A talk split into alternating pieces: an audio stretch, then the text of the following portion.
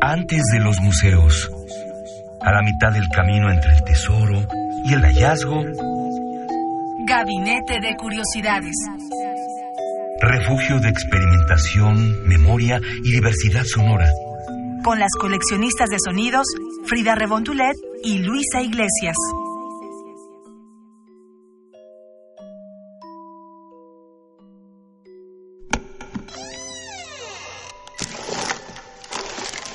De archivo.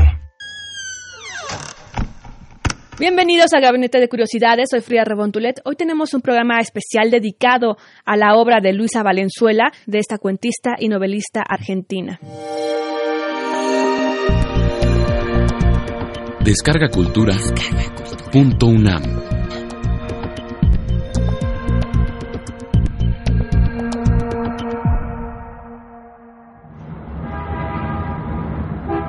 Amor por los animales. Luisa Valenzuela. Auto celeste. Una vez establecido que es persona y no un perro de aguas, pasamos al segundo interrogante. ¿Hombre o mujer? Transcurre un lapso larguísimo de tiempo y no logramos definir algo concreto. Va a llegar a destino y nosotros nada. Pregúntenos lo que quiera, la fórmula del anhídrido sulfúrico o la manera de atar nudos en mundos de dimensiones pares y sabremos contestarle. No nos pida, sin embargo, que establezcamos su signo. Le digo a Sebastián, con algo hay que conformarse, amigazo. Va a llegar a destino y nos desespera el no saber a qué sexo pertenece, es decir, a qué sexo le sería satisfactorio pertenecer, es decir, entregarse. Aunque a veces, claro, el propio o el opuesto, esto no lo sabremos de una primera ojeada y yo le digo a Sebastián, metele fierro, viejo, a ver si Lola alcanzamos. Resultado lo cual mendiga un callate pelotudo porque va como prendidito al volante, pero al personaje enigmático del otro coche lo pasamos a llamar Lola. Pienso que en caso de ser un muchachito le diremos Lalo y listo el pollo, porque tiene una melena que da ganas de metérsela en la boca y chuparla despacito como hilo de caramelo. Pero prefiero de lejos que sea Lola, y también de cerquita, acá nomás sobre mis piernas, se le digo a Sebastián, Sebas, viejo, metele pata que se nos raja. Y él me obedece y pega la curva tras el otro, y se cuela entre los autos enhebrando con precisión, zigzagueando lleno de bríos que para eso estamos hechos los porteños, para la zancadilla, el dribbling, la patalita de costalete, el sorteo de todos los obstáculos en pos de los culos más notables de la creación. Dale fierro, Sebas, metele pata a fondo, mira cómo pica, quiere camorra, Lalo Lola en su cochazo blanco con chofer. Vale la pena verle la jeta. Auto blanco. No se dé vuelta, nos están siguiendo. Puede que sea idea suya. Gire rápido a la derecha. ¿Todavía? Todavía. ¿Coordinación federal? No creo. Es un auto celeste, pero medio antiguo, sin antenas. Acelere para hasta pasar el semáforo. ¿Qué hacen ellos? Quema la luz roja. ¿No los detienen? No. Mala señal. ¿Me habrán reconocido? No creo, con esa peluca. ¿Cuántos son? ¿Dos? ¿No irán otros dos escondidos atrás? Raro, raro, no se dé vuelta, siga mirándolos por el espejito. Gire de golpe a la izquierda, en la primera que pueda. ¿Siguen? Siguen. Auto celeste. Dale, negro, metele pata que los alcanzamos. Seguro es que vale la pena, che, no podemos quedarnos así con el entripado y dejarnos pasar por cualquiera. Mirá cómo raja y con chofer. Debe ser una mina bárbara. Capaz que es una estrella de la tele y la reconocemos. Debe de tener miedo al secuestro, cosita linda, chauchita de papá, si lo que queremos es otra cosa, no hacerte pupa. ¿Y si fuera un tipo? Después de tanto correr y arriesgar mil boretas, mira vos si es un tipo y lo embromamos. Aunque con ese pelo, en todos modos, con el chofer, a ir al chofer lo contratamos si podemos, y perdoname, Sebas, él es un pobre laburante, no le vamos a hacer nada. Pero vos no te ofendás, Sebas, que sos un fangio, metele, viejo, que está sacando ventaja. Auto blanco. Imposible darles el esquinazo.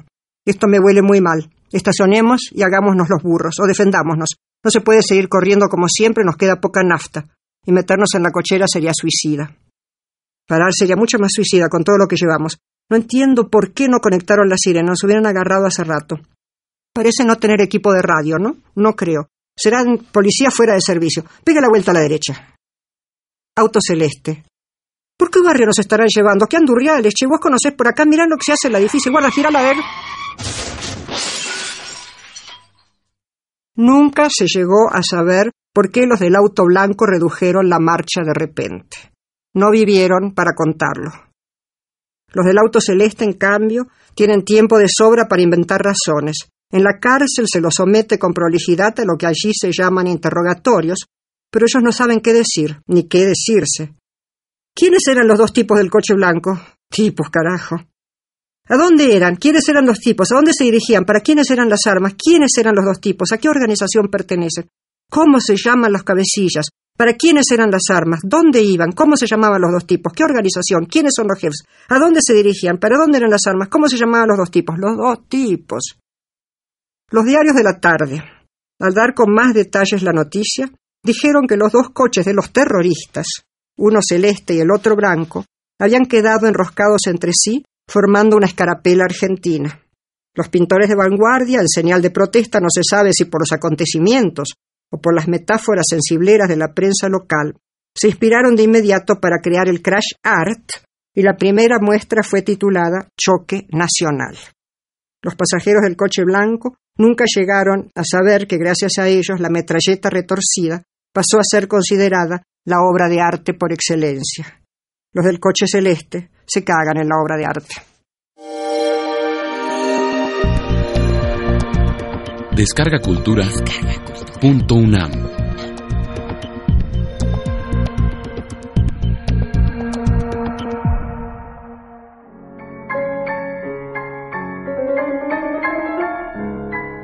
Tango. Luisa Valenzuela.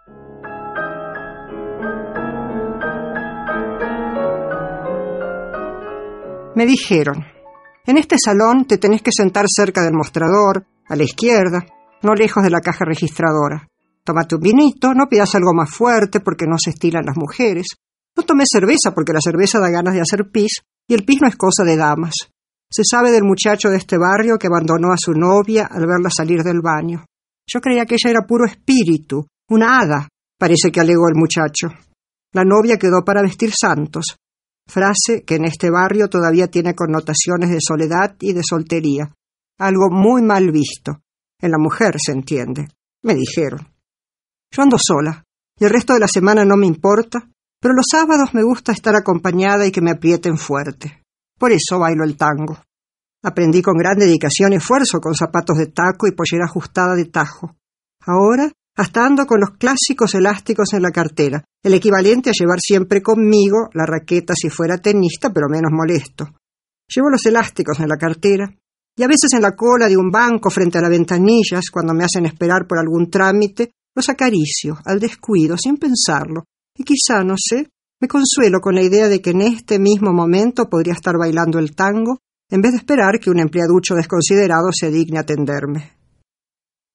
Sé que en algún lugar de la ciudad, cualquiera sea la hora, habrá un salón donde se esté bailando en la penumbra. Allí no puede saberse si es de noche o de día, a nadie le importa si es de noche o de día. Y uso elásticos que sirven para sostener alrededor del empeine los zapatos de calle, estirados como están de tanto trajinar en busca de trabajo. El sábado por la noche, una busca cualquier cosa menos trabajo y sentado a una mesa cerca del mostrador, como me recomendaron, espero. En este salón el sitio clave es el mostrador, me insistieron. Así pueden ficharte los hombres que pasan hacia el baño. Ellos sí pueden permitirse el lujo. Empujan la puerta vaivén con toda la carga a cuestas, una ráfaga amoniacal nos golpea y vuelven a salir aligerados, dispuestos a retomar la danza.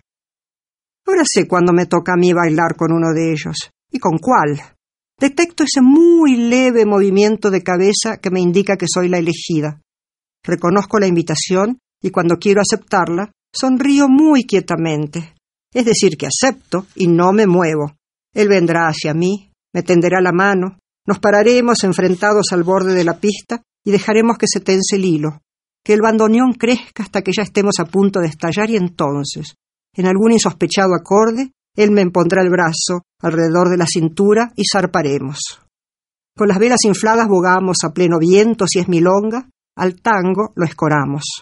Y los pies no se nos enredan porque él es sabio en señalarme las maniobras, tecleteando mi espalda. Hay algún corte nuevo, figuras que desconozco e improviso, y a veces hasta salgo airosa. Dejo volar un pie, me escoro estribor, no separo las piernas más de lo estrictamente necesario. Él pone los pies con elegancia y yo los sigo. A veces me detengo, cuando con el dedo medio él me hace una presión en la columna. Pongo a la mujer en punto muerto, me decía el maestro, y una debía quedar congelada en medio del paso para que él pudiera hacer sus firuletes.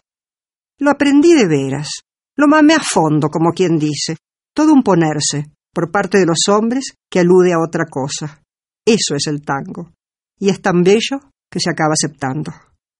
Me llamo Sandra, pero en estos lugares me gusta que me digan Sonia, como para perdurar más allá de la vigilia. Pocos son, sin embargo, los que acá preguntan o dan nombres, pocos hablan. Algunos, eso sí, se sonríen para sus adentros, escuchando esa música interior a la que están bailando y que no siempre está hecha de nostalgia. Nosotras también reímos, sonreímos. Yo río cuando me sacan a bailar seguida. Y permanecemos callados y a veces sonrientes en medio de la pista esperando la próxima entrega. Río porque esta música de tango resuma del piso y se nos cuela por la planta de los pies y nos vibra y nos arrastra. Lo amo, al tango, y por ende a quien, transmitiéndome con los dedos las claves del movimiento, me baila. No me importa caminar las treinta y pico de cuadras de vuelta hasta mi casa. Algunos sábados hasta me gasto en la milonga la plata del colectivo y no me importa. Algunos sábados un sonido de trompetas, digamos, celestiales traspasa los bondeones y yo me elevo. Vuelo. Algunos sábados estoy en mis zapatos sin necesidad de elásticos, por puro derecho propio. Vale la pena. El resto de la semana transcurre banalmente y escucho los idiotas piropos callejeros, esas frases directas tan mezquinas si se las compara con la lateralidad del tango. Entonces yo, en el aquí y ahora, casi pegada al mostrador para dominar bien la escena, me fijo un poco detenidamente en algún galán maduro y le sonrío. Son los que mejor bailan. A ver cuál se decide. El cabeceo me llega de aquel que está a la izquierda, un puesco escondido detrás de la columna. Es un tan delicado cabeceo que es como si estuviera apenas levemente poniéndole la oreja al propio hombro escuchándolo. Me gusta. El hombre me gusta. Le sonrío con franqueza y solo entonces él se pone de pie y se acerca. No se puede pedir un exceso de arrojo. Ninguno aquí presente arriesgaría el rechazo cara a cara, ninguno está dispuesto a volver a su asiento despechado, bajo la mirada burlona de los otros. Este sabe que me tiene y se me va arrimando al tranco. Ya no me gusta tanto de cerca con sus años y con esa displicencia.